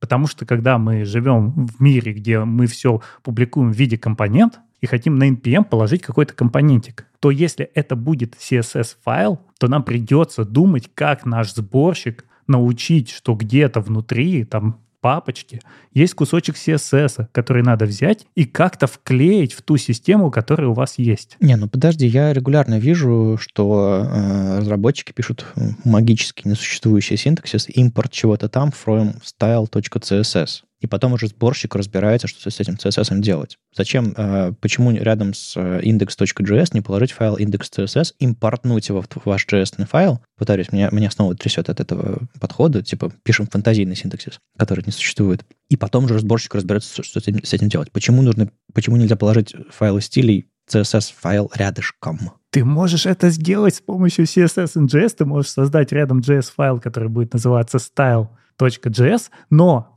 для JS в JS нет импорта CSS. В JS есть импорт JS. И это способ ввести все вместе, чтобы потом легко склеить. Сборщики же умеют импортнуть CSS через JS синтаксис и что-то с этим сделать. А как ты вот с этим вот CSS, чистым CSS, а обеспечишь тогда какой-то скоупинг, чтобы разные компоненты не ударили друг по другу, чтобы в них не проросло что-то глобальное. А тут у тебя объектик. Не, ну подожди, как, а какой, какой скопинг в CSS, если у меня свойство color наследуется? Нет никакого скопинга, это, это, это, это миф. Ты сделал обертку, компонент с оберткой, нет никакого скопинга. CSS так работает. Да, и он в плане вот работы с компонентами неудобен, просто неудобен. Когда мы верстаем страницу, все прекрасно, но когда мы начинаем через NPM, который не был придуман для CSS, не был придуман для HTML, мы начинаем через него завозить компоненты, и вот живем в этом мире, то становится неудобно. И мы пытаемся вот ту неудобность, которую мы себе изначально создали, как-то разрулить через те средства, которые у нас есть. NPM был для JS, вот там все это JS и прирастает. Ну ладно, давай вернемся к тому, как этот StyleX работает и чем он отличается от всего остального. Еще раз, вы пишете объекты. Можете писать в отдельном файле, можете писать прямо у себя в, импортировать его, и можете писать э, прямо рядом со своим JSX еще, вы там используете. Дальше вы это применяете, там StyleX props э, есть, там есть возможность применить все. Ну, в общем, есть какие-то дополнительные API в этой библиотеке. Это все потом экстрактится в CSS-файл, ну, вернее, вне, в кусок CSS. А уж файл это, или вы, не знаю, инлайните это в голову вашего документа, и уж там, не знаю, на, на сервере вы это делаете, или динамически это все инлайните в голову. Но главное, что это все-таки прям отдельный большой кусок CSS. Как этот CSS потом связан с вашей разметкой? StyleX берет, анализирует ваш этот CSS и находит паттерны, повторяющиеся, и всем им раздает классики то есть атомарный подход. То есть вы, условно, если вы написали своему блоку, не знаю, color red, э, ширина 20 пикселей и, не знаю, font family Tahoma, он для этого сделает три отдельных класса. Ну, в базово. Он может сгруппировать какие-то классы, но я, кстати, не знаю, будет ли он группировать по отдельным свойствам или все-таки группировать по группам побольше, но неважно. Главное, что он постарается для вашего всего этого приложения нагенерить автоматически миллион отдельных классов, которые в итоге ничего не будет вам говорить о, том, о вашем компоненте. Но есть такая особенность. И э, в процессе они еще обещают там убирать дубликаты, уменьшать количество CSS и все остальное. Они, ну, в общем, на это заложились. Это, в принципе, решение довольно-таки знакомое. Я... Господи, как же называется это решение, с которым я работал в Gorillaz? Э, на F как-то называлось. F, F, F, F. Мало, мало знакомая библиотека, которая делала, по сути, то же самое. У них там были атомарные классы и все остальное. Так вот, что они делают в итоге? Они дают вам на мой взгляд, не очень удобный синтаксис а, объектный. Они потом это все собирают, оптимизируют, расставляют эти классы, ну и вроде все. Из, из магии, которую они делают, да? Нет, не совсем. У них есть еще одна идея здесь важная, что они за то, чтобы у нас было немного маленьких файлов CSS, которые мы лениво подгружаем, когда ходим по страницам, а был один файл, но он был максимально компактный. И таким образом вам даже не нужно думать про какой-нибудь critical CSS, потому что у вас всегда должен загрузиться весь CSS для всего сайта. Вот сразу зашли, может быть, он даже с сервера у вас приоритетно указал, что его нужно скачать, вы его получили, и дальше работаете, не догружая никакого CSS. Да, я вспомнил, как называлась эта библиотека, с которой я работал в, в Gorillaz. Э, это Fela называется. А, никто про нее не знает, но вот довольно-довольно существует. А, во многих компаниях она используется, там, в Medium, N26, там, Cloudflare, Microsoft использует это все. Ну, по крайней мере, у них там на сайте они хвастаются об этом. Так вот, там похожее же решение было. Ну хорошо, они стараются сэкономить размер CSS, э, и доходит до смешного, что я прочитал документацию, и они там пишут в документации. Ну, вот так вот вы пишете стили, одно, другое, третье, четвертое. А псевдоэлементы, пожалуйста, не используйте. Так вот, и дальше, дальше, дальше, дальше, дальше, дальше. Они не объяснили, почему псевдоэлементы нельзя использовать. Просто не используйте. В документации написано. То есть они поддерживают. Вы можете написать before, after, но они говорят, нет-нет, лучше использовать дивы и спаны. И меня это поразило, и Эрик Мейер ну, у себя в, в блоге написал такой сабпост, э, вернее, не в блоге, а в, в Мастодоне, типа, ох уж эти современные библиотеки, они какие-то странные и все такое. Я говорю, мне больше всего понравилось вот этот момент, процитировал момент, где они говорят, не используйте псевдоэлементы. Пришел разработчик StyleX, и говорит, я написал эту часть документации, а что тебе не нравится? Я говорю, чувак, ты разработчикам говоришь просто, не используй псевдоэлементы, точка. Едем дальше.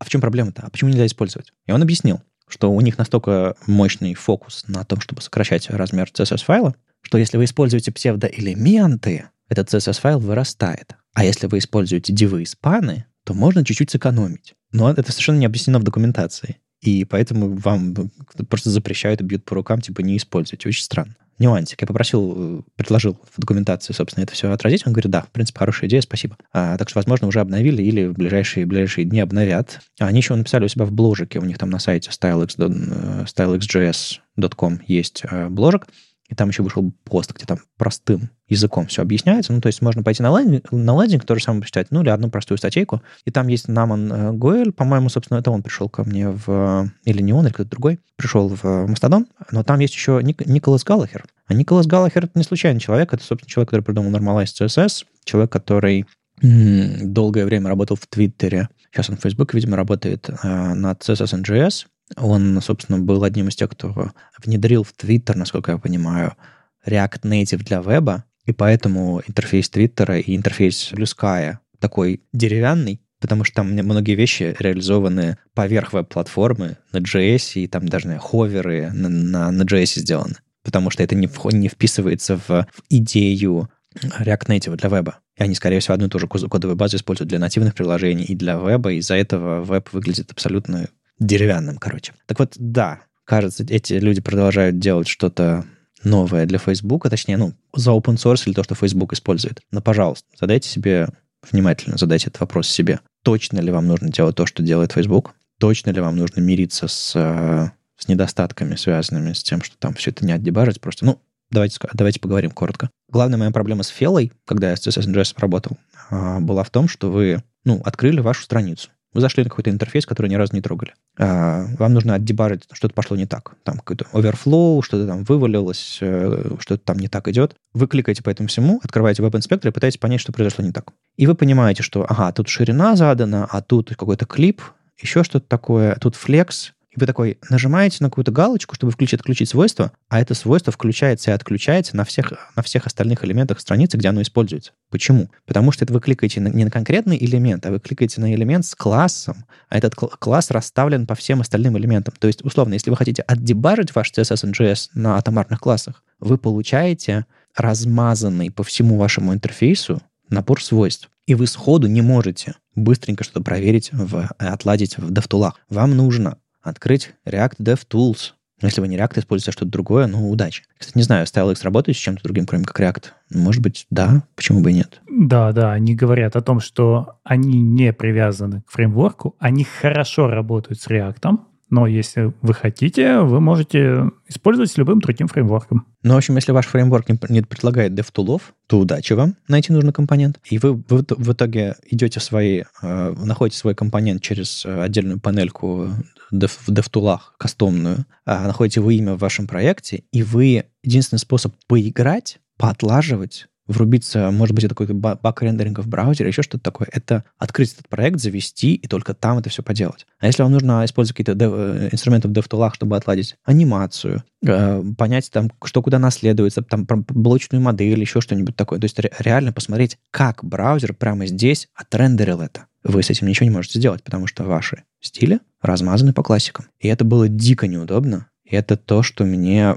на каждом шагу мешало работать с, с этими стилями. Хотя, когда ты что-то создаешь, писать все в одном месте, использовать константы, использовать всякий условный э, рендеринг и все остальное, ну, наверное, работало адекватно, хотя есть еще другая cool story. Но я бы вот еще сказал одну большую проблему этого решения. Оно написано на Flow. Оно написано на Flow, оно собирается с помощью Flow Bean. А кто не помнит, что такое Flow? Да, это язык типизированный, который когда-то конкурировал с TypeScript, но постепенно Facebook сказал, что все, Flow мы во внешнем мире не поддерживаем, внутри он остается.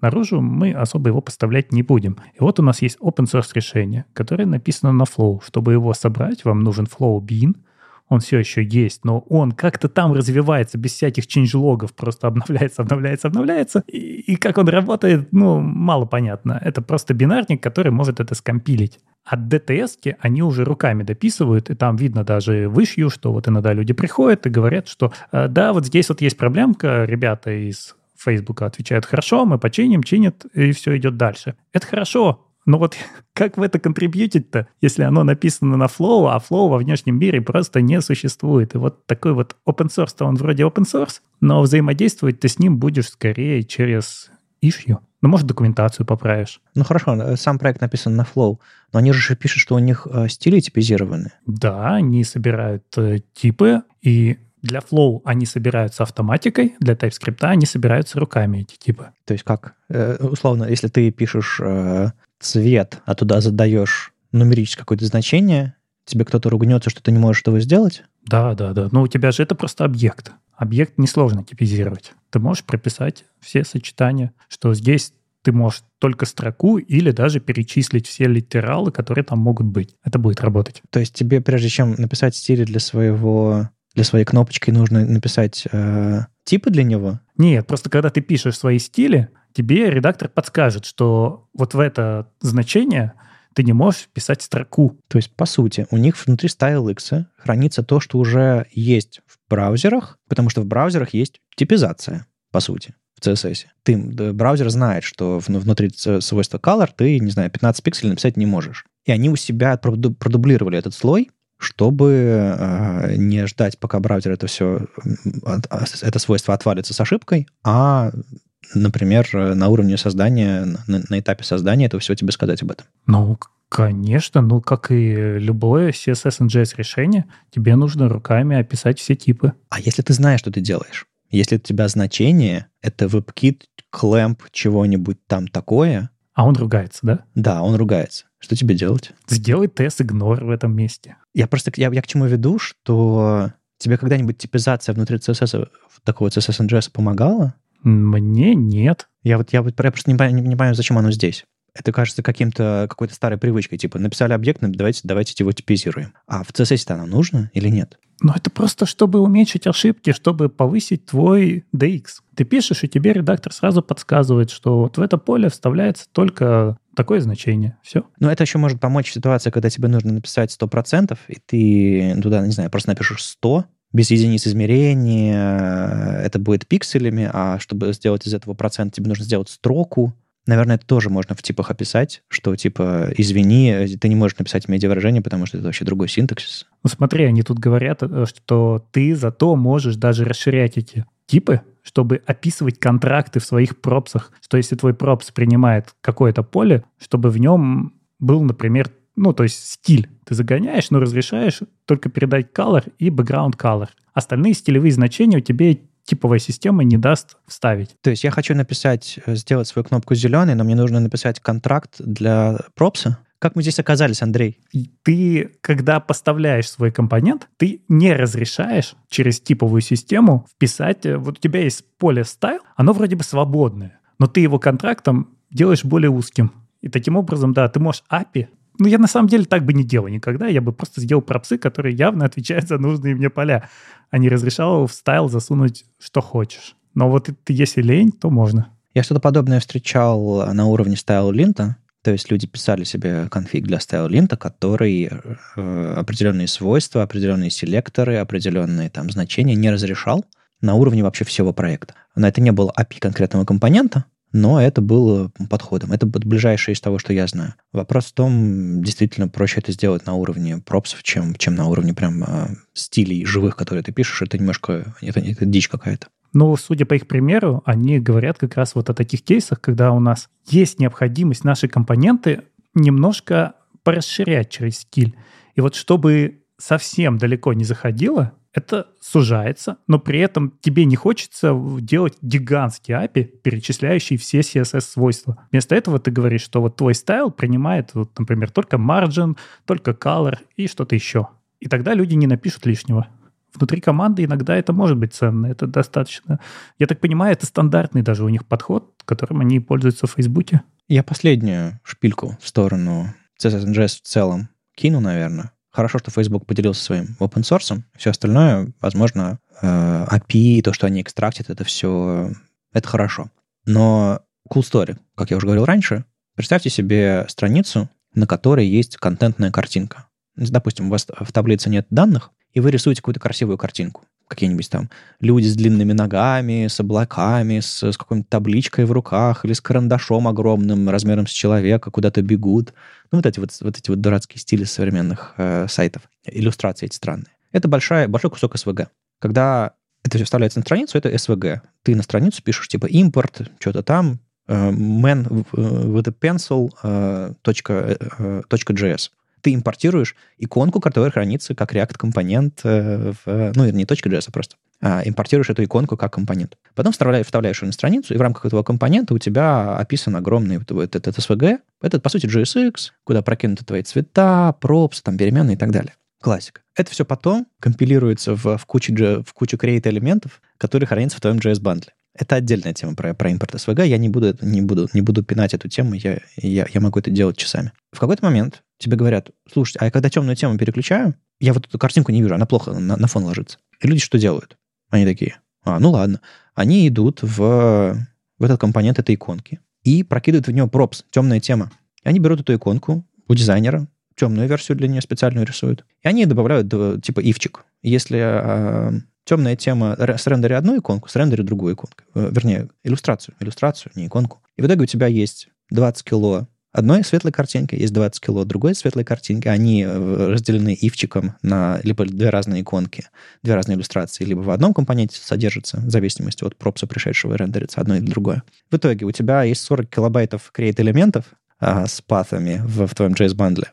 Хотя ты просто мог взять одну SVG-иконку, положить ее как .svg-файл, и внутри нее написать prefers, reduce, что-то там такое, если темная тема, светлая тема, либо прокинуть туда э, какие-то кастомные свойства, которые внутри CSS просто отнаследуются внутрь. То есть ты мог, мог сделать одну иллюстрацию, которая на уровне CSS, потому что ты знаешь CSS, и CSS работает в браузере, в вебе. Ты можешь сделать одну простую иллюстрацию, которая просто принимает кастомные свойства, перекрашивает все цвета, э, все цветами. Но поскольку ты пишешь CSS and JS, ты в JS-парадигме, и у тебя нет э, браузерный э, prefers color scheme или еще что-то такое. У тебя есть props. У тебя в голове только props. У меня в компонент пришел props, и я все перерендерю, я все перекрашу. И когда я вижу CSS JS, я вижу, что это провоцирует людей не думать, что они пишут CSS. Объект, синтаксис вот объекта JS отодвигает эту идею еще дальше. Ты уже, это далеко не CSS. Ты просто пишешь JS. А когда тебе нужно медиавыражение куда применить, ты кидаешь какой-нибудь хук, который цепляется за ширину окна, и когда хук срабатывает, ты э, одно свойство или другое применяешь. Даже медиавыражения не пишешь, потому что их неудобно писать, потому что их нужно писать в строке, а их, и они не очевидно работают. В итоге ты пишешь на хуках, на реакции и на CSS NGS, на JS, на JS в JS, что-то, что потом скомпилируется. Ты это делаешь неэффективно, тяжело, бандл пухнет. А преимущество какое у этого всего? Напомни. Ты неправильно говоришь. Как раз ты пишешь эффективно с точки зрения промышленной разработки. Ты просто садишься и строчишь эти свои JSX-объекты, и это все быстро собирается, улетает в продакшн. Да, бандл может быть пухлый, но скорость разработки высокая. То есть это, ты, вот знаешь, там часы, да, вот ты можешь быть крутым часовщиком, и долго руками их собирать. А можешь на конвейере штамповать не очень точные, но зато быстро. И с точки зрения бизнеса это лучше. Вот когда ты упираешься в то, что у тебя на бизнес напрямую влияют показатели, что твой бандл пухлый, вот тогда становится уже важно, что можно сесть и переделать. Но ты же пишешь плохой код, который зависит от конкретной библиотеки, от конкретного вендора, от конкретной версии и не использует э, фичевые платформы, которые работают быстрее, лучше, качественнее, лучше поддерживаются и так далее. Я пару раз менял одну иллюстрацию на другую, чтобы сконвертировать SVG-иконку из, из Figma в JSX-компонент, нужно столько, столько танцев сделать, э, столько всего, э, столько возни, э, расставить все эти пропсы и так далее. То есть это нужно разбираться в синтаксисе. Короче, ты максимально отодвигаешься от себя, от веб-платформы и делаешь неэффективный результат. Вот что я хочу сказать. Почему мы пришли к тому, что мы SVG вставляем внутрь JSX? Потому что это легко собирать. Очень легко сделать плохо, да, это мы, ну, это мы умеем делать. Но смотри, у тебя веб-платформа. Она говорит, ты можешь ставить в image вставить просто SVG-шечку, чтобы она к тебе подтянулась. И она вроде и кэшируется, и все правильно. Но у тебя тогда становится недоступным фил.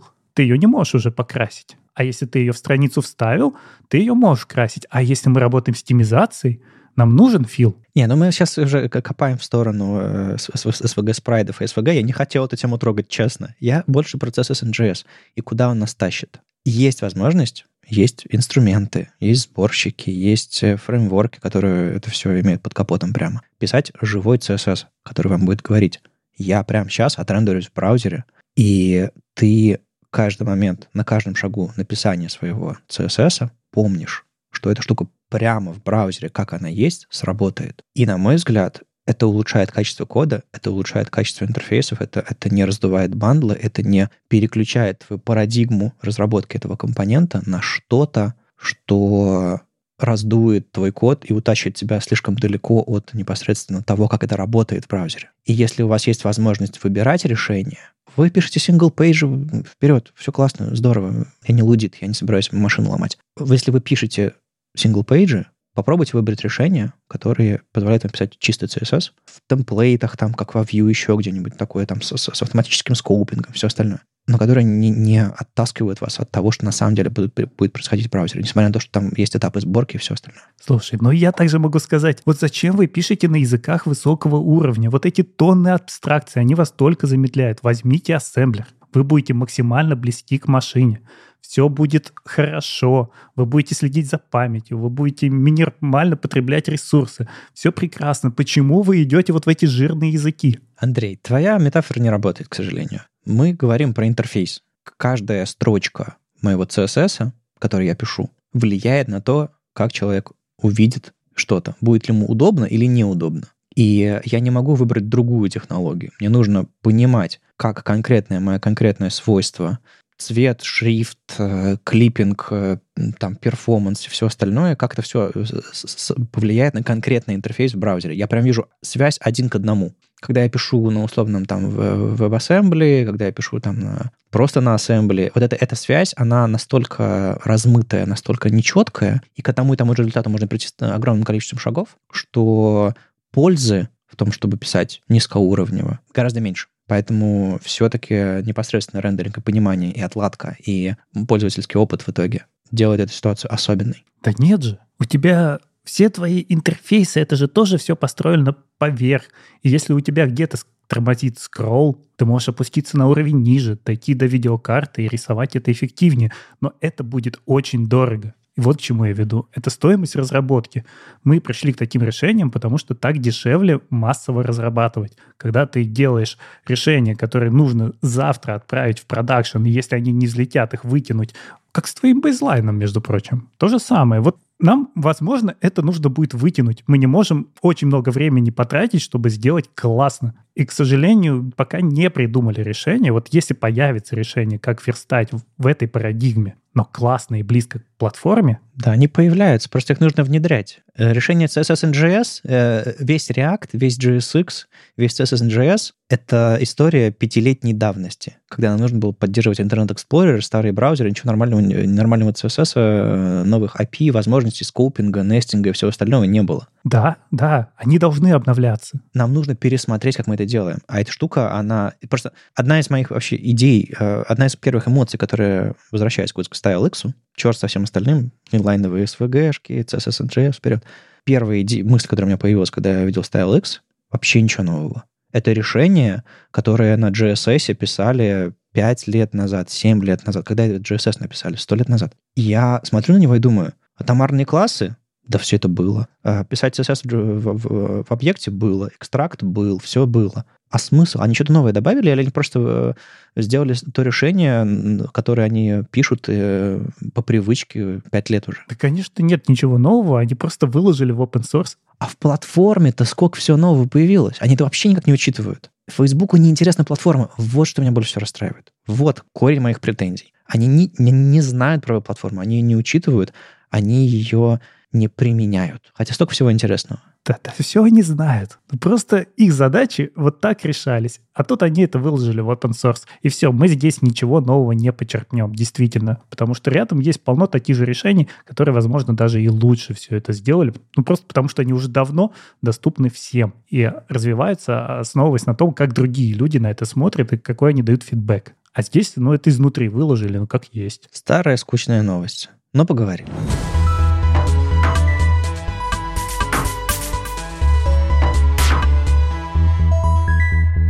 Ну и под конец э, нужно немножко остыть перед тем, как выйти на улицу после такой горячей дискуссии, как после, знаете, после активного концерта. Вопрос наших слушателей. А, Игорь спрашивает. «Э, не понимаю, как работает кэш браузера, точнее его очистка. Если нажать Ctrl F5 или там Command F5, или там, допустим, есть э, Hard Reload кэша, там есть комбинации разные, там Command Shift R, по-моему, или еще что-то типа того. В разных браузерах по-разному то браузер почистит кэш и загрузит новую версию страницы. Все понятно, то есть с нуля. Но если после этого нажать обновить, там F5, Ctrl еще что-то такое, то есть шанс, что браузер покажет версию страницы до очистки кэша. Откуда он ее взял? И, может быть, что-то не так мы делаем? А почему браузер очищает кэш, но потом снова к нему возвращается? Андрей, есть идеи? Ну, мы точно знаем, что две главных проблемы программирования — это именование переменных и инвалидация кэша. Что здесь происходит, я не знаю, но я так не делаю. Я открываю DevTools и ставлю галочку Disable Cache, и тогда все более-менее работает. Не могу сказать. Тем более не могу сказать, не знаю, в каком браузере это происходит. Ну, действительно, да, иногда очень много разных сложных кэшей. И вот, опять же, если вы посмотрите доклады про тот же самый BF кэш, это back-forward кэш, когда мы нажимаем кнопочку назад. Там столько всего всплывает, что я бы просто отключал и никогда бы это не использовал, пока меня не прижмет. Так что не знаю, не знаю. Но у меня есть гипотеза, что кэши бывают разные. Если принимать кэш как э, примитивную идею, мол, браузер скачал ваш файл шрифта, положил на файловую систему, скачал картинку, положил на файловую систему, скачал HTML, CSS и так далее. Все, все вот это. А потом, когда вы нажимаете «Очистить», он просто берет из файловой системы удаляет. В корзину, наверное. Э, это очень примитивная идея. Э, мне кажется, что все-таки есть понятие кэш в памяти, кэш на диске, кэш временный, кэш постоянный, э, есть всякие там storage и у браузера, если вы очищаете кэш, может быть, не знаю, там хранилище типа, типа cook ов и session storage остаются. Если вы закрыли браузер, там одно удаляется, другое не удаляется. В общем, все чуть сложнее, чем просто файлики на файловой системе. И, может быть, вот Игорь столкнулся с ситуацией, когда он кэш почистил, но браузер-то не перезапустил, и, может, какие-то вещи в памяти остались или во временном кэше, а постоянный кэш, который хранит все, все, что вы там себе скачали, заходя на, на кучу сайтов за последнюю неделю, он все еще лежит на файловой системе. И он будет удален только после перезапуска, потому что вы дали эту команду его там инвалидировать. В общем, есть нюансы, но вот как Андрей сказал, во время разработки помогает действительно открыть тулы, disable cache, и этот disable cache э, галочка в DevTools во всех браузерах есть, и она позволяет не удалять кэш, а просто игнорить. Браузер во время загрузки и рендеринга страницы просто не будет ходить в кэш. И это, по-моему, самый надежный способ. Ну, если вы работаете в каком-нибудь фреймворке, там, конечно, за вас уже все работает, там какие-нибудь хэши, картинок собираются, и просто у файла меняется имя. Поэтому он тоже в кэш не попадет. С вами был 399 выпуск подкаста «Веб-стандарты», его постоянные ведущие сам по себе Вадим Макеев и мифический fullstack Андрей Мелих. Слушайте нас в любом приложении для подкастов или на ваших любимых платформах. Не забывайте ставить оценки и писать отзывы, это помогает нам продолжать. Если вам нравится, что мы делаем, поддержите нас на Патреоне или Бусти, и мы пригласим вас в закрытый чатик. Ждем ваших вопросов на подкаст webstandards.ru. Мы обязательно ответим на самые интересные. Ну и слушаемся в следующем эпизоде. Он будет 400 и будем записывать его вживую. Пока. Пока.